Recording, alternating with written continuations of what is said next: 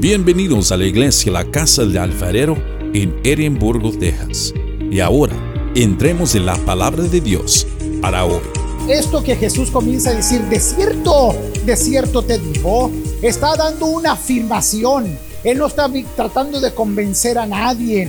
Jesús está diciendo, como me decía mi maestro de escuela bíblica cuando predicábamos, decía, usted sea claro, categórico y enfático. Usted no tiene que andar. Es que como algunos dicen, ¿cómo ven ustedes? ¿Sí o no? ¿Cómo ven sí o no? Jesús dijo, no, yo tengo la misma autoridad que tiene el Padre. Digan amén. Yo tengo, si Él levanta muertos, yo también levanto muertos. Porque yo represento al Padre. El Padre está en mí y yo estoy en el Padre. Hermanos, qué difícil para Jesús llegar a una generación donde no habían visto milagros.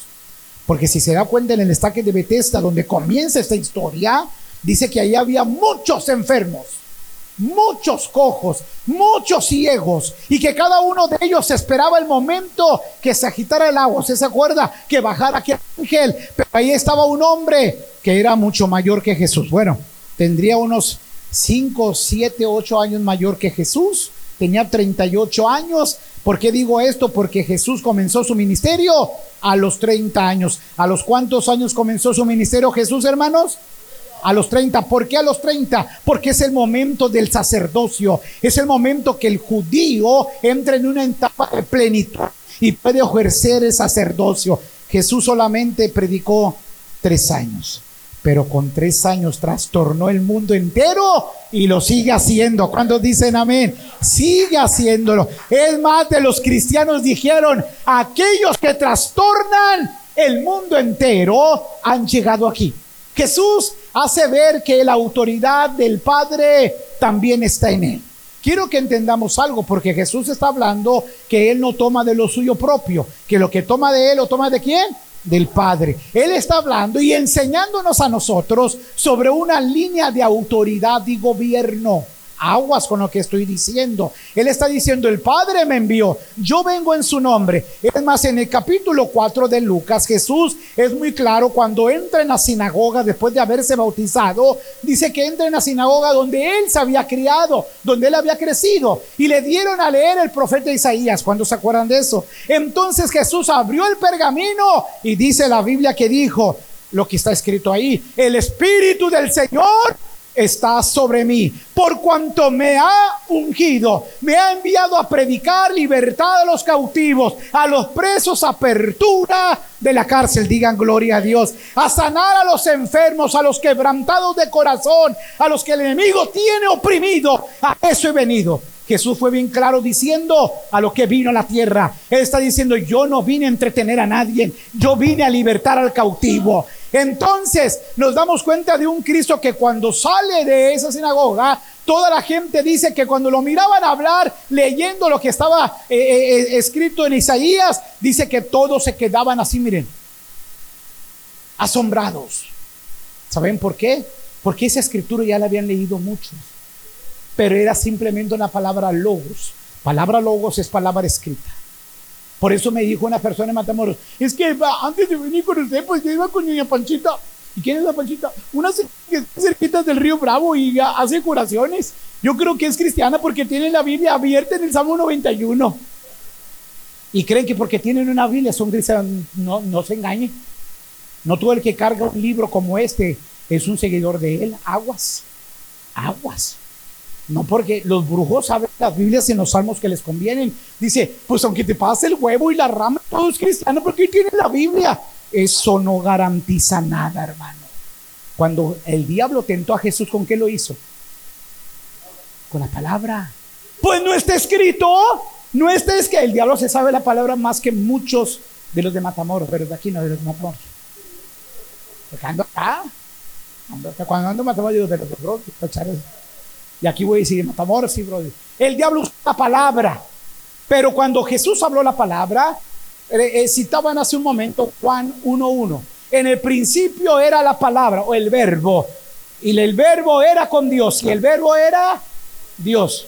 El verbo era Dios. Jesús es Dios. Entonces imagínese Jesús hablando de él mismo la profecía. Entonces esta palabra cuando tiene autoridad, cuando tiene poder, se convierte en palabra rema, que es palabra rema, palabra viva, palabra de autoridad. No solamente es una palabra escrita, sino que cuando tú la abras, habla, sale con poder y autoridad. Digan amén. Cuando usted dice, Señor, tú has prometido protegernos, debajo de tus alas estaremos seguros, tú nos vas a guardar, tú nos vas a proteger. Estamos activando la palabra y a la vez activamos ángeles protectores sobre nuestra familia. Digan amén. Dijeron en un culto muy avivado, vamos a orar en la plaza para que caiga lluvia, para que llueva. Entonces se prepararon todos y el abuelo le dijo a su nieto, ¿me quieres así? Voy a ir yo, abuelo, vamos a orar por la lluvia. Entonces el abuelo voltea y le dice, porque había una sequía muy terrible, le dice el abuelo, ¿y para qué traes el paraguas si no ha llovido? Le dijo el niño, ¿y por qué, por qué vamos a orar? Pues para que pues, pues, va a llover mucho, abuelito. Eso se llama fe. Usted tiene que venir con fe, sabiendo que Dios lo va a bendecir. Amén, hermano. La autoridad de Jesús Dice, yo no lo tomé de mí mismo, la autoridad es del Padre. ¿Saben cuál era todo el problema? Que Jesús estaba sanando a la gente en días de reposo. Ustedes ya lo vieron quizás el domingo pasado porque iba en un orden. Pero el coraje de los fariseos era que estaba rompiendo las reglas, hermanos. Estaba rompiendo. ¿Por qué? Ese está mal. El que te dijo, levanta tu lecho, agárralo y vete. Está mal porque te sanó en días de reposo. Imagínense nomás. Y Jesús dice, Dios te bendiga mucho.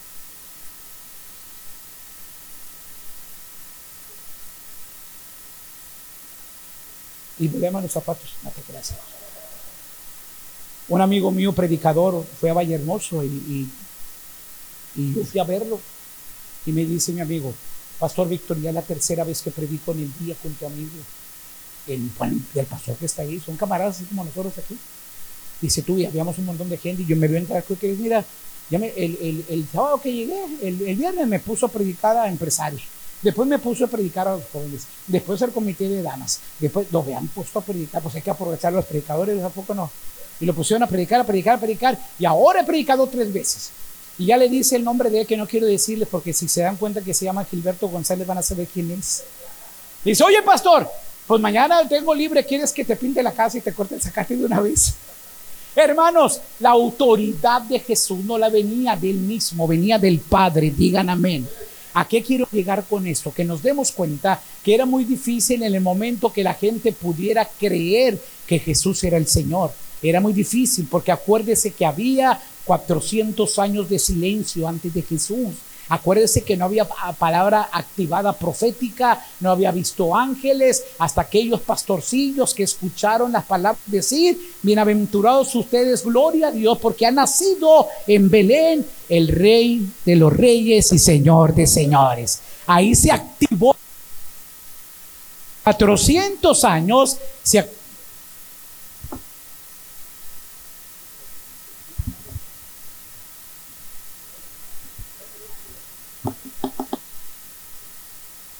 Amén, amén, amén, amén. ¿Se oye bien? ¿Se oye bien por allá? ¿En qué estaba, hermanos?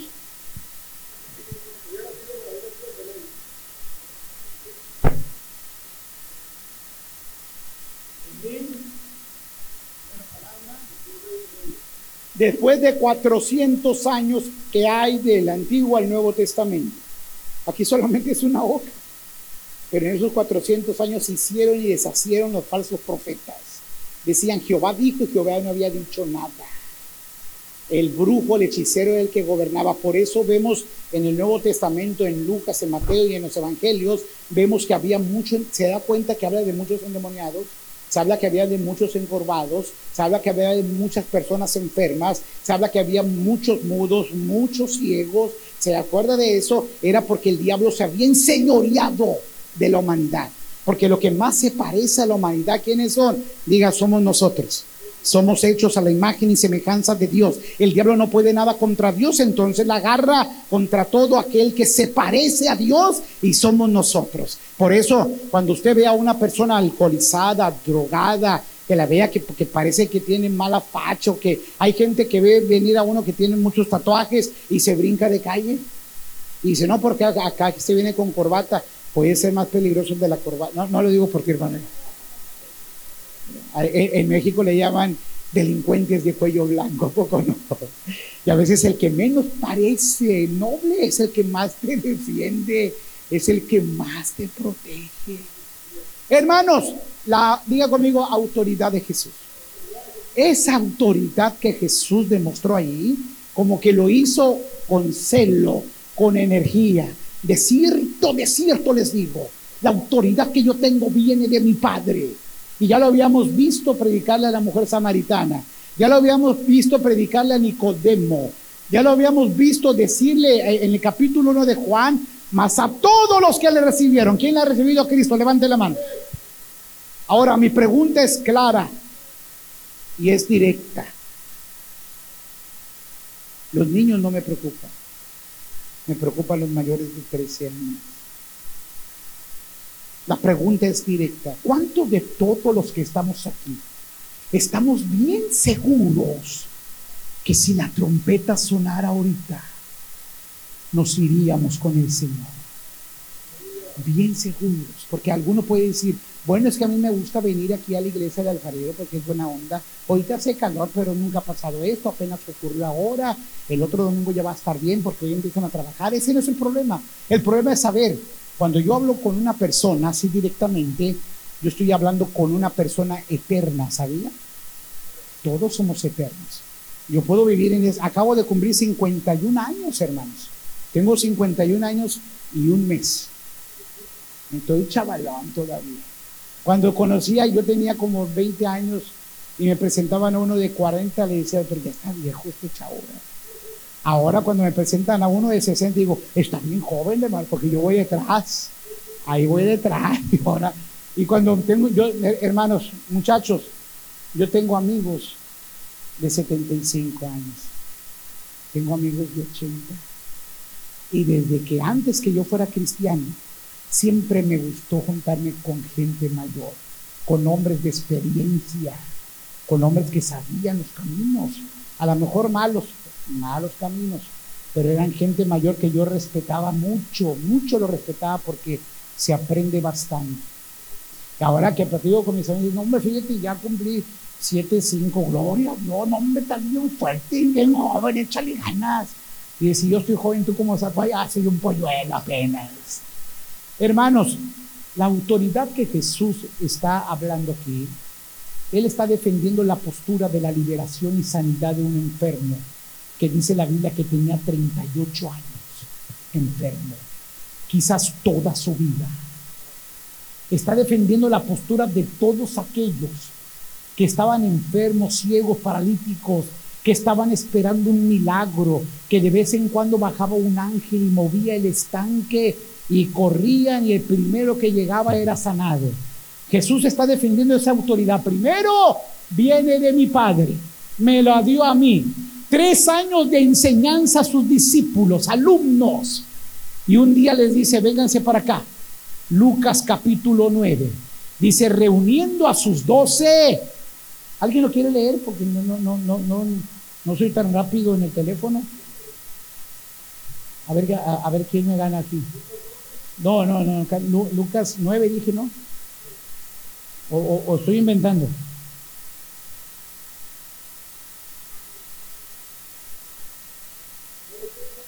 Sí. Fíjense lo que va a decir el versículo 1. A ver, ¿quién? ¿Quién no?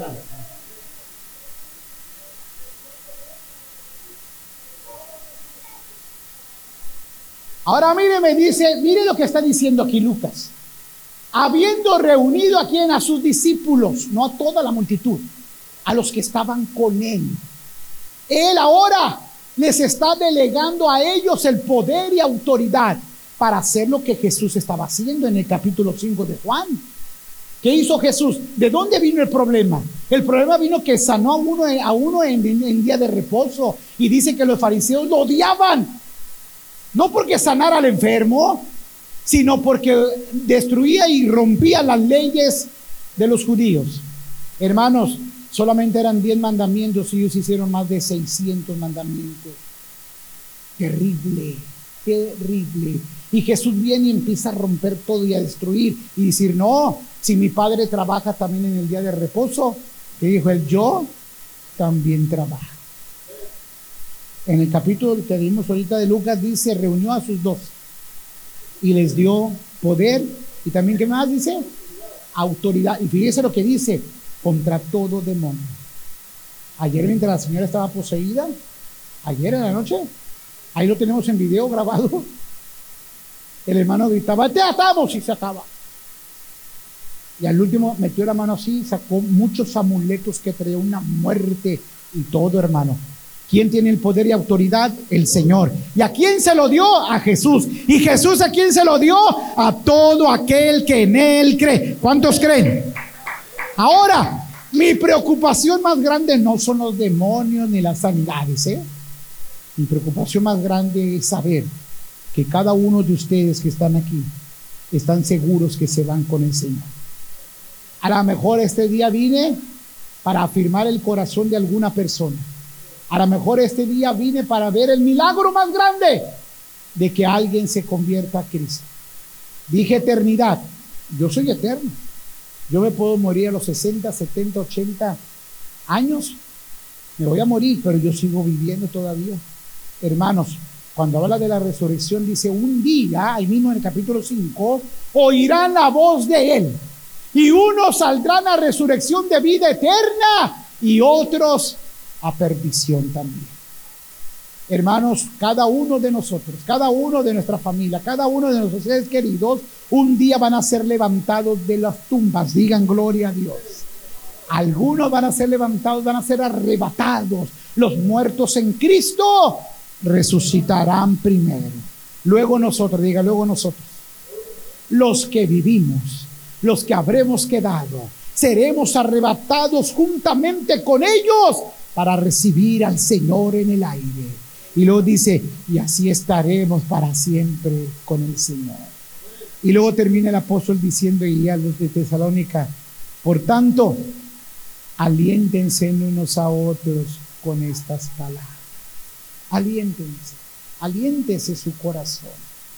Pregunta es, y quiero orar ¿Quién de ustedes está bien seguro que se va a ir con el Señor?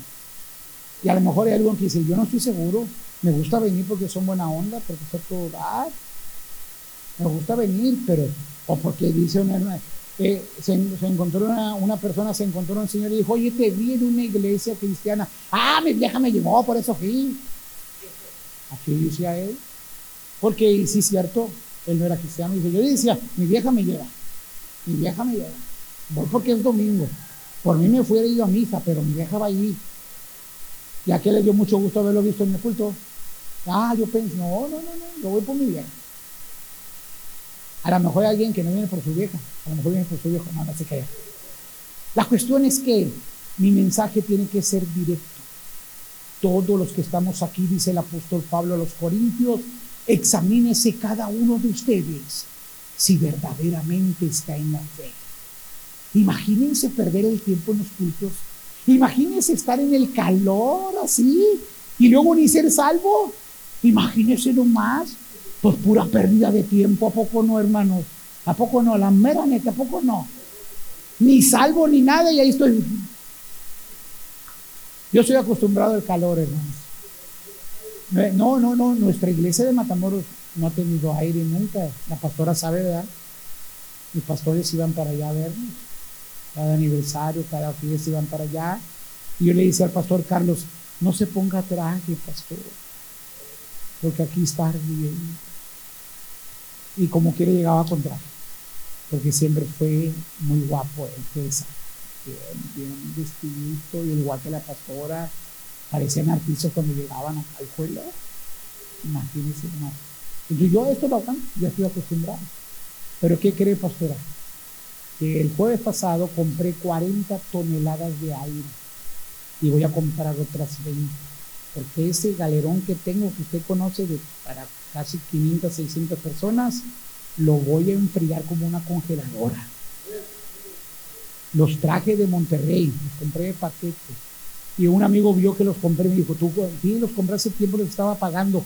Nunca le dije a la iglesia de Matamoros que lo estaba pagando. Ya cuando yo andaba, andaba yo allá por Guerrero la semana antepasada, me hizo un amigo, oye, ¿dónde están tus, tus aires? ¿Están en Monterrey? ¿Dónde? Dame la dirección. Y un amigo mío fue por allá, contrató las grúas, contrató todo y las puso en viento rezo allá afuera. Y la gente empezó a aplaudir. Y luego ayer me habla mi amigo y me dice, Víctor, ¿no te molesta si compro los ductos para la iglesia? Uno de Matamoros. No es de Francia, ni italiano, ni norteamericano. Un mexicanito que se levantó haciendo construcciones. Me dijo, ¿no te molesta? ¿Cómo molestarme? Sí, te voy a poner los ductos. Y dijo, pero como mide 40 metros por 40 metros, dijo, este, estamos sacando un mapa adentro para ver cómo van a ir los ductos. Y dije, bueno. Y me dice el muchacho que cuida la iglesia, pastor, estuve con su amigo ahí, ¿y cuánto cree que le van a salir los de estos? Se los voy a decir a ustedes en dólares para que.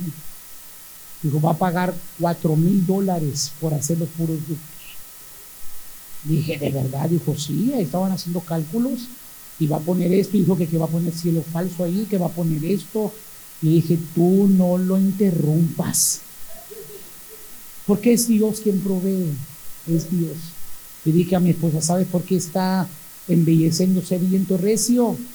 Y estábamos orando, estamos orando todos los días a las 6 de la mañana, todos los días a las 6 de la mañana con un grupo de 10, 12 personas por viento rezo, porque Dios levante la iglesia, oramos por la oramos por ustedes, oramos, tenemos una lista de oración, estamos clamando. Y dije, ¿sabes por qué está ocurriendo esto? Porque llega el momento en que nos tenemos que ir para el otro lado. Y vamos a dejar viento recio bien hermoso. Si así se duermen con las butacas que tengo de cine, la gente se duerme. Ahora imagínense con el aire acondicionado. Hay que aprender a, a tener y no tener aire. Digan gloria a Dios.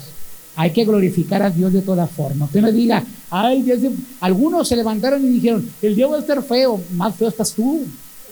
Nunca digas que está feo porque llueve. Cuando llueva, diga, gloria al Señor que está lloviendo.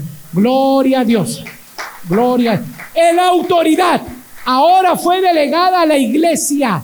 Jesús preguntó, ya estoy terminando, me quedan dos minutos, un minuto nomás. Jesús dijo, ¿Quién dice la gente que soy? Unos dicen que eres Juan el Bautista, otros dicen que eres este, este, o algunos, y ustedes. Y Pedro dijo, tú eres el Cristo, el Hijo del Dios viviente.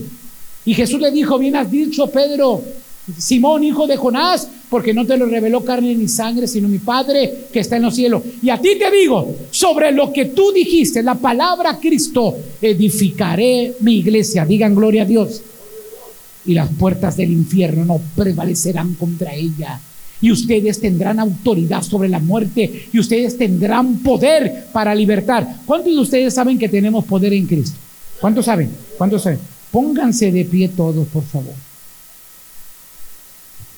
Tengo que hacer la oración. Tengo que decirles algo. Miren, nuestro pastor Carlos y, la hermana Martín no me dejan mentir. Cada vez que iba conmigo a predicar, él siempre preguntaba lo que pregunto yo. ¿Cuántos de ustedes están seguros de su salvación? Y siempre había gente que levantaba la mano. Y tiene muchos hijos espirituales ahí en Pintorres. Hijos espirituales que no pueden pasar para acá. Otros son centroamericanos. Otros viven ahí conmigo. Pero él siempre, cuando llegaba a mi casa, siempre hay gente conmigo. La pastora sabe. Y, llegaba y dice, ¿y tú, mi hijito, tú tienes a Cristo? ¿Tú estás seguro que si mueres? El último video que hicimos en mi mesa, él dice, yo estoy tan seguro que si me muero, me voy para el cielo. Y tengo el video, pastor. Llevó al pastor aquel que no puede ver, el amigo de él. Ahí, ahí tengo el video guardado. ¿Cómo? Y Juanito está junto a él y dice que yo le he dicho a Dios, mire lo que dijo nuestro pastor, que yo le he dicho a Dios que si Él me lleva, me lleve así. Pastor Víctor, yo no quiero andar sufriendo. Así nos dijo. Y dice yo, pastor, no hable eso, no hable eso. Años después, partió como el quiso. Pero él decía, yo estoy bien seguro. Todos los que estamos aquí estamos bien seguros. Estaremos bien seguros de eso. Yo hago una oración, primera oración que voy a hacer, es para que tú asegures tu pase a la eternidad. Si tú me dices, Pastor Víctor, pues yo estoy aquí, pero pues yo vengo porque me gusta por esto, por lo otro, pero un día el Señor nos va a llamar a cuentas. ¿Sabe que cuando dice de la resolución en ese capítulo, que está diciendo el Señor, yo tengo el poder para juzgar también a la gente? Un día van a oír mi voz y se van a levantar. ¿Y por qué se levantan también los, los, malos? ¿Para qué se levantan? Porque ellos merecen un juicio justo. Les tiene que decir por qué. Para ir a parar al lago de fuego. Entonces yo le digo a usted hoy, si usted me dice, pastor, yo no estoy seguro de mi salvación, esta primera oración es para ayudarle a usted. Cierren todos sus ojos. Padre, bendigo a tu pueblo esta mañana, tarde, Señor, y te damos gracias por tu favor, por tu misericordia. La autoridad de tu Hijo, Señor, está sobre la iglesia. La iglesia es la encargada de compartir las buenas nuevas de salvación que se hacen desde esta plataforma, desde este púlpito, Padre. Si alguno de ellos no está seguro, Padre, te pido, Padre, que hoy confronte su espíritu, su alma, que hoy redargullas de pecado, de justicia y de juicio y que traigas estabilidad para buscarte, que traigas compromiso para hacer tu obra, que traigas pasión para ganar gente y hacer que el pueblo pueda crecer. Si tú dices, pastor, no tengo a Cristo, repite conmigo ahí en tu lugar. Repite así, Señor Jesús, en este día reconozco que te necesito. Te pido perdón por mis pecados. Entra en mi vida y sálvame. Perdóname, Señor. Ayúdame a conocer. Y me pongo en tus manos. En el nombre de Jesús. Amén. Sigan orando. Ahora iglesia, iglesia, iglesia, en el nombre de Jesús. La autoridad de Dios está sobre ustedes. Una autoridad para qué? Para desatar al que está atado por vicio, por amargura, por tristeza, la autoridad del Padre está sobre Jesús. Jesús autorizó y dio autoridad a sus discípulos. Y Jesús oró por sus discípulos, pero también oró por los que han de creer en Él por la palabra de ellos. Nos incluye a nosotros. Jesús nos dice, levántate, sé luz. Levántate, sé sal. Levántate, Padre, oro por esta congregación, Padre. Oro por casa del alfarero Señor, motiva en este momento todo espíritu de pereza, de tristeza, de adormecimiento de los sentidos llamado estupor, se va de nuestra congregación. Activación, Señor, en nuestra vida. Activación en los ministerios. Activación en el servicio. Activación para tu gloria, para tu honra. Todo desánimo, toda miseria, todo lo que el diablo quiso sembrar, se descubre ahora, Padre. Y en la autoridad de Cristo, levante sus manos ahora. En la autoridad de Cristo, declaramos que somos una iglesia estable, una iglesia poderosa, una iglesia con autoridad, una iglesia donde los dones y ministerios se activan, Padre, en el nombre de Jesús. En el nombre de Jesús. Todo dardo de fuego queda destruido. Toda trampa del diablo contra tu matrimonio, contra tus hijos, toda mentira del diablo, toda palabra hablada en brujería, en hechicería, queda destruida ahora. En el nombre poderoso de Jesús. Levanta tus manos, todos levanten sus manos, todos. Te declaro libre en el nombre de Jesús. Tu mente libre en el nombre poderoso de Cristo Jesús. Ahora griten amén. Gracias por escuchar el mensaje de hoy. Para más información, visítanos en nuestra página web en carloscalera.us. carloscalera.us. Te bendecimos en el nombre del Señor.